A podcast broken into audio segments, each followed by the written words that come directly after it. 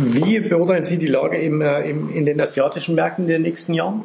Also wir haben gerade, äh, es ist wirklich lustig, in Börsenbrief, äh, das ist jetzt eher für die professionellen Anleger, aber trotzdem sind wir skeptisch, was die äh, staatsnahen großen Unternehmen und auch die Finanzwerte in China betrifft. Das ist immer, generell möchte ich es nicht sagen, ja, das ist geschwätzt dann.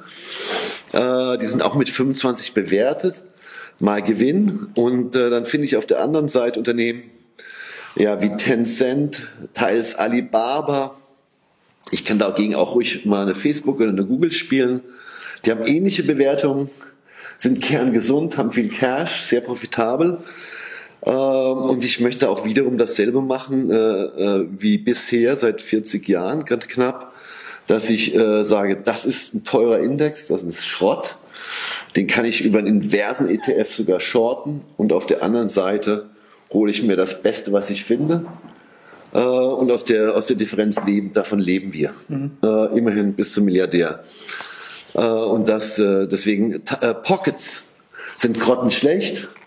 Andererseits wird da sehr viel auf Ausbildung gesetzt. Da wird, das sind meistens besser demografische, bevölkerungstechnische Verhältnisse als bei uns in Europa, ich, ich hau jetzt mal Japan komplett zur Seite. Genau, Japan interessiert mich genau überhaupt nicht. Okay. Ja. Äh, und selektiv sind da richtige spannende Sachen. Aber wir haben es ja im letzten, äh, in diesem Quartal äh, 2000, in der zweiten Hälfte 2018 erlebt. Da ist ja der chinesische Index, äh, der Größenindex, die haben 37, 40 Prozent gefallen. Jeder musste nervenstark sein, ja. Und mhm. Einzeltitel 60 Prozent. JD.com, so ein äh, hat Amazon-Verschnitt äh, in der Mode äh, um 60 Prozent. Also das ist nichts für Nervenschwache, aber andererseits, es ist nicht verboten abzusichern. Ihr macht das wahrscheinlich auch über Optionen mehr als, als ich, äh, äh aber ich möchte nicht schlecht schlafen. Ja? Okay. Das ist übrigens auch eine Frage gewesen. Ähm, haben Sie selbst ähm, mit Optionen gehandelt? Handeln Sie mit Optionen? Also es ist wirklich, äh, ich hätte das im Vorgespräch schon klären müssen. Ich wurde äh, mit 22 äh, erhielt ich das, äh, das, äh, die Auszeichnung, also ähm, im Futureshandel und Optionshandel in, an der New York Stock Exchange. Ähm, ich habe einen Ehrendoktor in de facto in Finanzmathematik.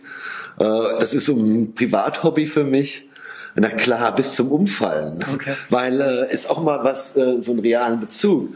Äh, Warren Buffett sagt, äh, äh, Optionen äh, und Warrants, das sind ähm, Waffen ja, der Massenvernichtung.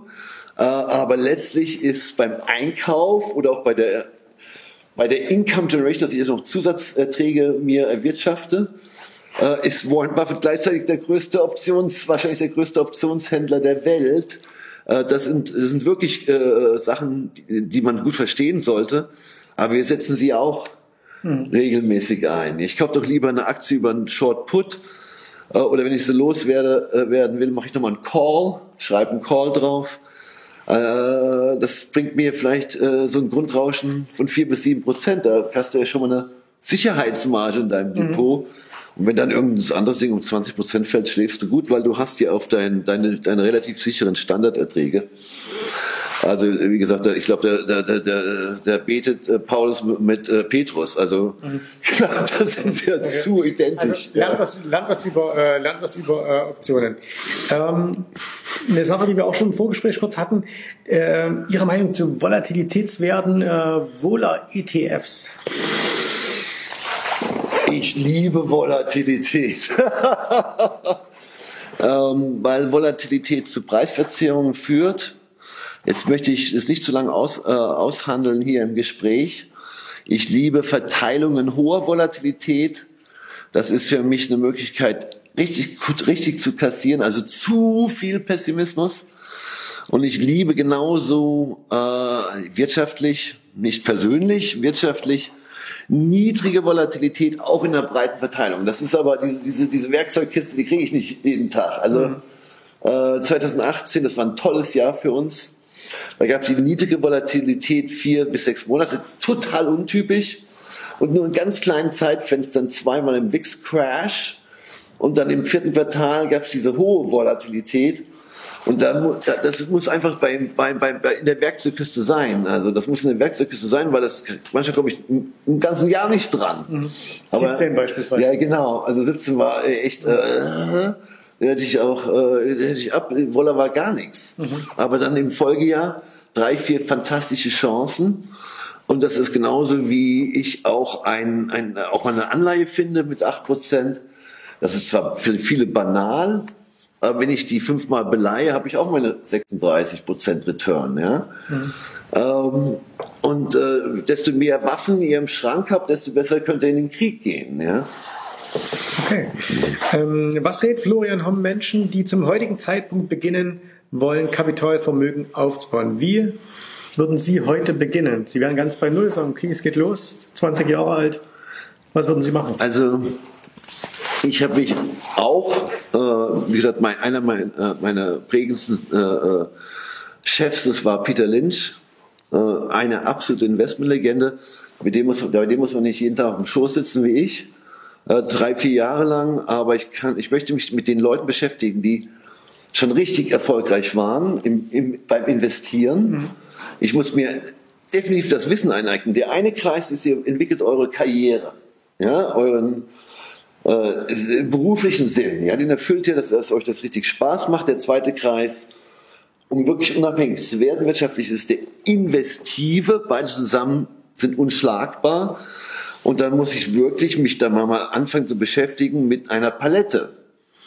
Ähm, was sind die wichtigsten Parameter? Also wie gesagt, wir haben da eine richtig, richtig viel Literatur zugeschrieben. Diese Bücher von uns, die sind schon relativ einzigartig auf deutscher Sprache, weil wir nicht nur irgendeine Marktmeinung kommunizieren, sondern auch die Werkzeuge liefern. Mhm. Und wenn sie im Glossar sind und das Option, die Optionsbücher von euch, die sind auch äh, Bestandteile, ja. Das heißt, ohne Wissen, wie wirst du denn ohne Wissen investiv gut sein? Also du musst Zeit investieren, genauso wie in deine Karrierezeit investieren musst. Es fällt dir nichts zu. Ich mache das, wie gesagt, seit meinem 15. Lebensjahr. Ja? Und ich mache es heute noch. Mhm. Super. Ähm, dann, ähm, was haben wir hier? Ähm, ganz kurz Ihre äh, Meinung äh, zu, Sie haben es äh, im ersten Teil schon mit angesprochen, Deutsche Bank, Commerzbank, äh, die mögliche Fusion, die da eventuell kommt oder vielleicht auch nicht. Wir wissen es ja nicht. Also da gibt es ein Video auf Russia Today. Ich fasse nur einige Sachen kurz zusammen. Beide Banken haben in den letzten, äh, in der letzten Dekade ungefähr 45 Milliarden entweder verlorene Zuschüsse, Kapitalerhöhung bekommen äh, und sind beide eigentlich aus unserer Sicht klinisch tot. Äh, hundsmiserable Eigenkapitalrenditen, Commerzbank um die 2,8, äh, Deutsche Bank um 0,5 Prozent. Äh, eine Bilanzsumme insgesamt in den Top 10 der Welt, aber von der Ertragskraft ungefähr Nummer 100. Ja, da gibt es eine Bank, eine kooperative Bank in Indonesien, die keine Sau kennt. Die ist 50 Prozent größer. Ich meine, das ist ein Jammerspiel. IT-Kosten zu hoch, ähm, Regulierungskosten zu hoch, ähm, Management-Debakel. Ähm, die werden aus unserer Sicht wird es eine Bad Bank geben, das geht auf die Kosten der Steuerzahler, können dann wieder mal 40 Milliarden wegballern. Äh, und ihr, hier heiratet ein Blinder einen anderen Blinden und soll, daraus sollen Einäugige entstehen. Nein, der Komplexitätsgrad geht durch die Decke. Und wenn es die Deutsche Bank nicht schafft, in einer Dekade die wesentlich kleinere, eigentlich übersichtliche Postbank zu integrieren, wie, die sind doch nur mit sich selbst beschäftigt die nächsten vier, fünf Jahre, und wenn ich äh, 30.000 äh, Mitarbeiter rausschmeiße, dann kostet mich das grob 20 Milliarden. Ähm, und äh, die wollen eine Kapitalierung machen für 10. 10 reicht nicht. Also das heißt, die, die Investoren werden auch verwässert. Also äh, der Zeitpunkt kommt, wie gesagt, es ist jetzt kein Gefaselei, weil ich seit äh, circa 32 Euro sage, Deutsche Bank ist ein Schrottladen und ist ein Short. Und es hat sich bewahrheitet. Das heißt, wenn es in der Zukunft richtig liegen würde, aber mit dieser Managementstruktur und dieser Notlage, aus der diese e elende Hochzeit entsteht, äh, da bin ich nicht bullig. Mhm. Ja, wir würden wahrscheinlich, wenn der, die Euphorie am Markt richtig sich entwickelt, und dann sind wir alle glücklich, die systemischen Schwachpunkte sind zu groß, es ist dann wahrscheinlich wieder ein klarer Short. Ja. Mhm, okay. Ähm, wie viel Cash-Reserven im Verhältnis zum Depotwert? Es gibt da keine absolute Regeln, äh, generell aber. Wenn ich jetzt nicht Short gehe oder mich über Optionen absichere oder Futures, wenn ich absurd niedrige Bewertungen habe oder sehr niedrige Bewertungen habe ich, und, und gute Dividendenerträge, gute sichere Dividendenerträge, dann, dann ist mir die, die, sogar die Absicherung, dass der Bargeldanteil nicht so ganz wichtig. Ähm, ich habe selten unter 10, 15 Prozent Bargeld gehabt, selbst in den günstigsten Marktphasen, weil ich könnte ja falsch liegen, ja. Mhm.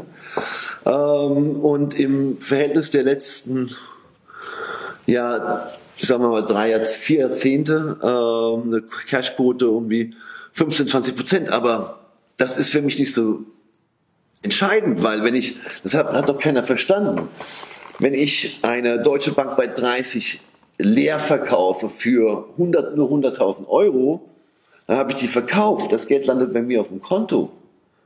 Das ist, was soll ich mir den Kopf über eine Bargeldquote machen? Ich habe mhm. mehr Bargeld, als ich eigentlich haben will.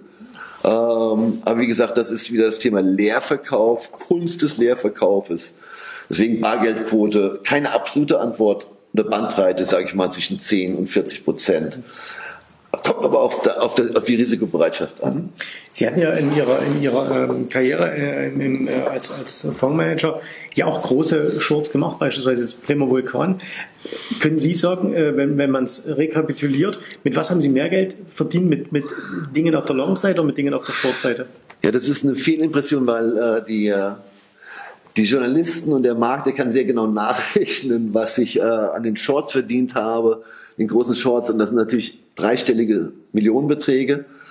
Aber äh, tatsächlich in der Summe äh, mehr mit Longs. Mhm. Äh, wirklich funny. Ja. Das, das, Image ist, das Image ist ganz klar, ja. die Datenlage ist ganz anders. Ja. Okay, das wird natürlich den einen oder anderen überraschen. Ja. Ähm, aber Sie haben es ja auch schon erklärt, man kann quasi mit dem Short nur 100% gewinnen. Klar. Wenn es auf Null geht, mit, mit einem Long tendenziell viel Ich hätte, äh, ich, wir haben viel mehr mit äh, diesen sogenannten Ten-Baggern äh, verdient. Da haben wir auch diese Megatrades im Buch äh, wo man mindestens 300 bis 2000 und mehr Prozent verdienen kann. Man muss mhm. gutes Timing, man muss gute Nerven haben, muss diszipliniert die Sachen angehen. Das kriege ich nicht hin mit dem Short. Ja. Mhm.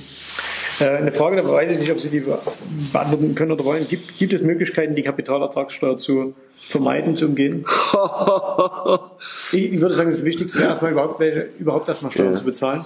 Ähm, und zwar, weil die meisten Aktionäre ja oder, oder Investoren nie in die Verlegenheit kommen, Steuern zu zahlen, weil sie nichts gewinnen. Ja, also wir haben dann schon bei Kapitalerträgen eine relativ vorteilhafte Besteuerung in Deutschland mhm. mit einem halben Steuersatz. Äh, umgehen darf ich gar nicht ansprechen. Und, äh, aber es gibt jetzt keine Investmentstrategie, wo ich sage. Aber es ist natürlich, äh, ist doch klar, sobald jemand ein, ein, entsprechendes Vermögen aufgebaut hat, dann ist er besser in einer, einer, einer, äh, in einer deutschen Holding-AG-Struktur mhm. aufgehoben oder in einem professionellen Investment-Vehikel ganz legal in einem äh, anderen Land. Er schüttet sich das halt nicht aus, dann muss es selbstverständlich versteuern und dann akkumulieren die Gewinne steuerfrei. Aber das ist eher sowas äh, für ein bisschen etwas vermögendere. Aber es ist definitiv erstrebenswert. Aber legal bleiben. Ja. Okay. Ähm, wie wird man ein erfolgreicher Hedgefondsmanager? Also Voraussetzungen, Studium etc. Äh, jetzt kommt die verrückteste Antwort. Äh, ich kenne keinen und ich kenne wirklich Dutzende. Es gibt ja sowieso nur 50, 70. die haben alle eine Passion. Das ist, das tickt die an. Das wollen sie sein. Sie wollen nicht Nummer 300 von 7000 sein, die wollen Nummer 1 von 7000 sein. Äh, und die stehen auch manchmal um drei Uhr früh auf und schreiben sich was auf und äh, oder äh, um zwei Uhr früh kommt irgend so ein Flash. Lass uns doch mal den, den Schrottindex äh, shorten und die qualitativ besten chinesischen Werte long gehen, weil da machen wir auf drei, fünf Jahre Sicht.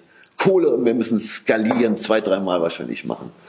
Äh, äh, also das ist eine Passion. Mhm. Du kannst äh, ein Harvard MBA haben mit 1 als Schnitt und du schaffst es nicht, wenn die Passion fehlt.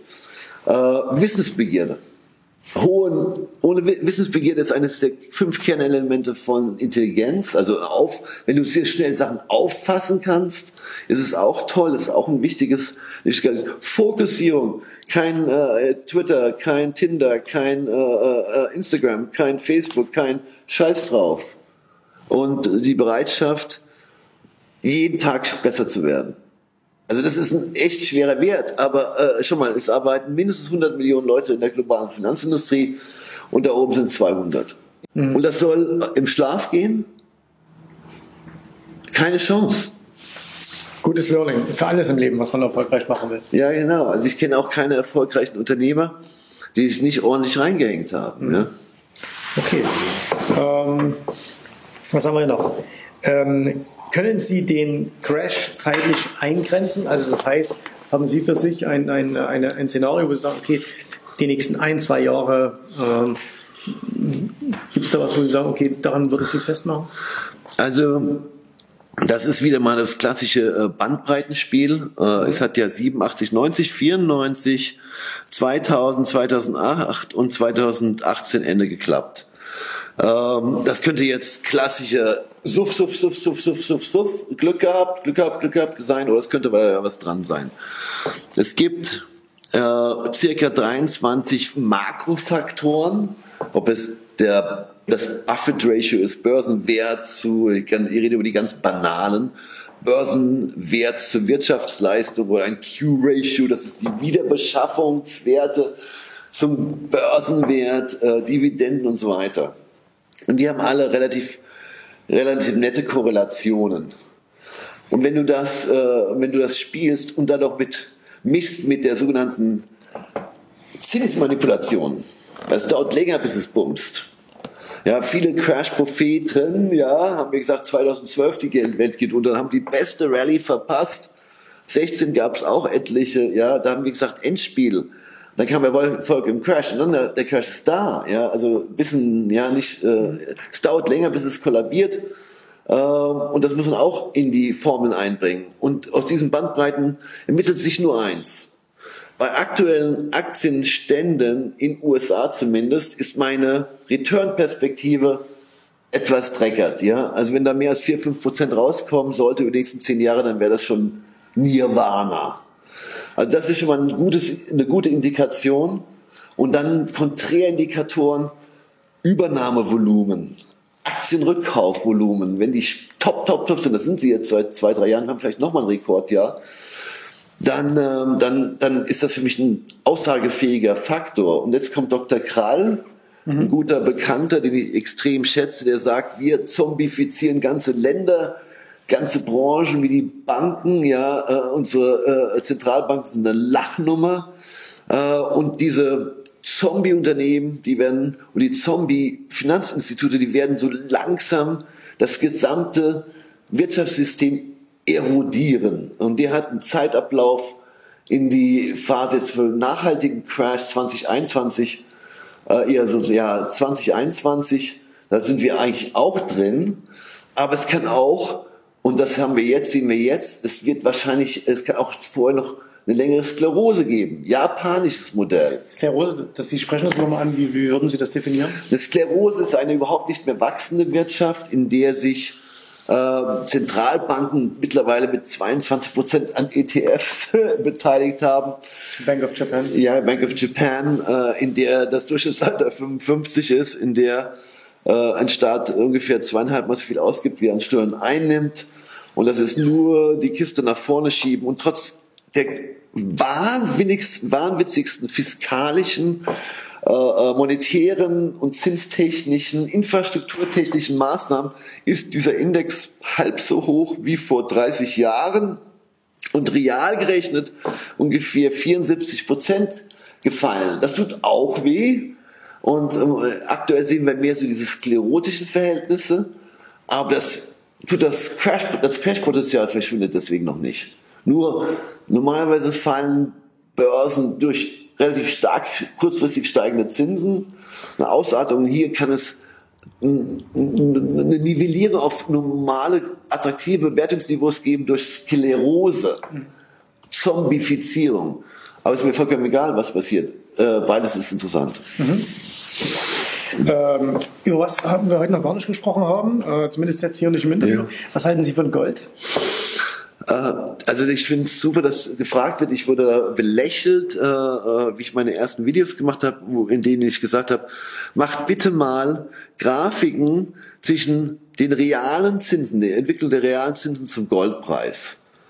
Und dann werdet ihr sehen, in der Phase, in der Gold beschissen performt hat, äh, gab es hohe Realzinsen und in der, in der Phasen, in denen Gold richtig gelaufen ist, weil Gold wirft, wenn man nicht mit Derivaten arbeitet, keine Rendite ab.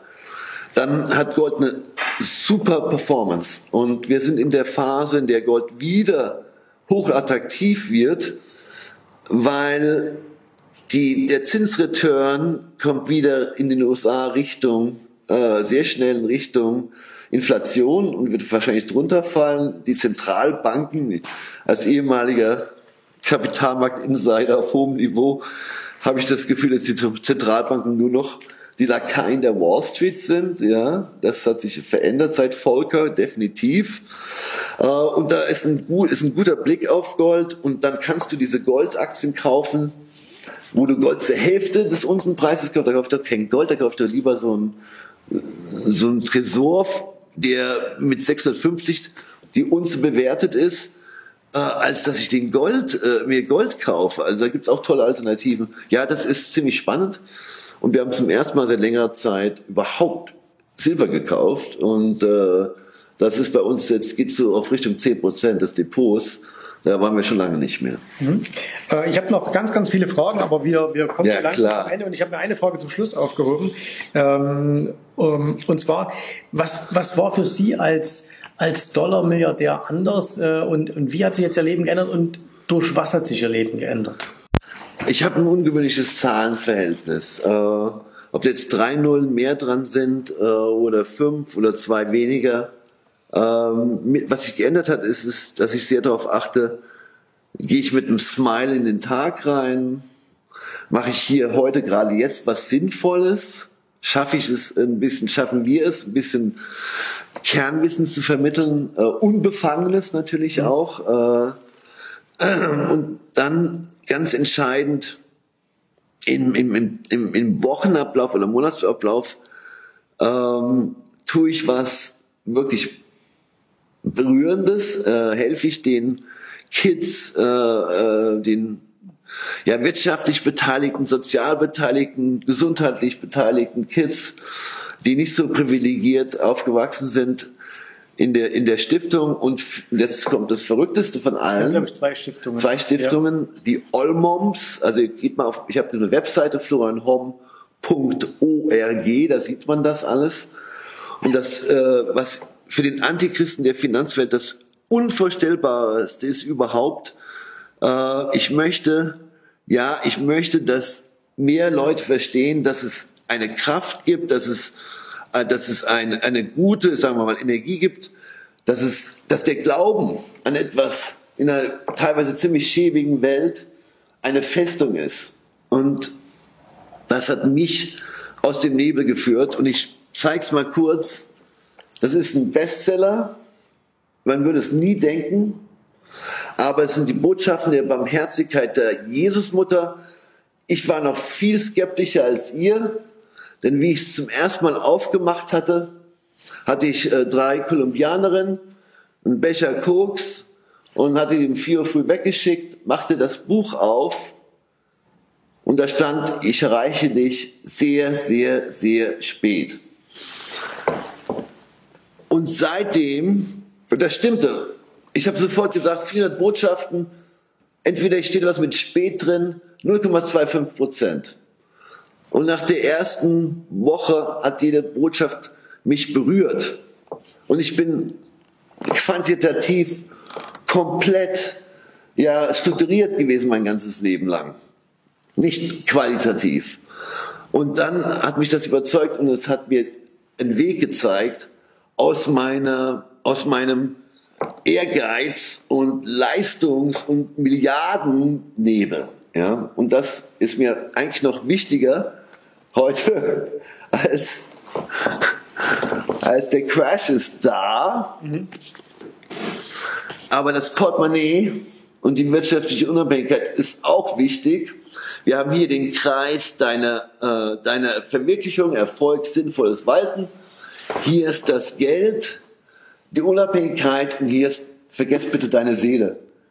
Nicht auf dem Weg, ja. Und das ist eigentlich, äh, ich bin dir, sorry, ich duze dich jetzt, aber ich bin dir sehr dankbar, weil das geht unter. Das interessiert uns sonst kein Mensch, aber es ist extrem wichtig. Und wenn es nur fünf Leute hören jetzt, mhm. ja, es ist wichtiger als das Portemonnaie. Also für mich auf jeden Fall. Okay. Ähm, wir haben euch gesagt äh, am Anfang, und ich habe euch gesagt, äh, wir haben auch noch äh, eine kleine Überraschung. Und zwar, ähm, wir haben ein paar von den Büchern da.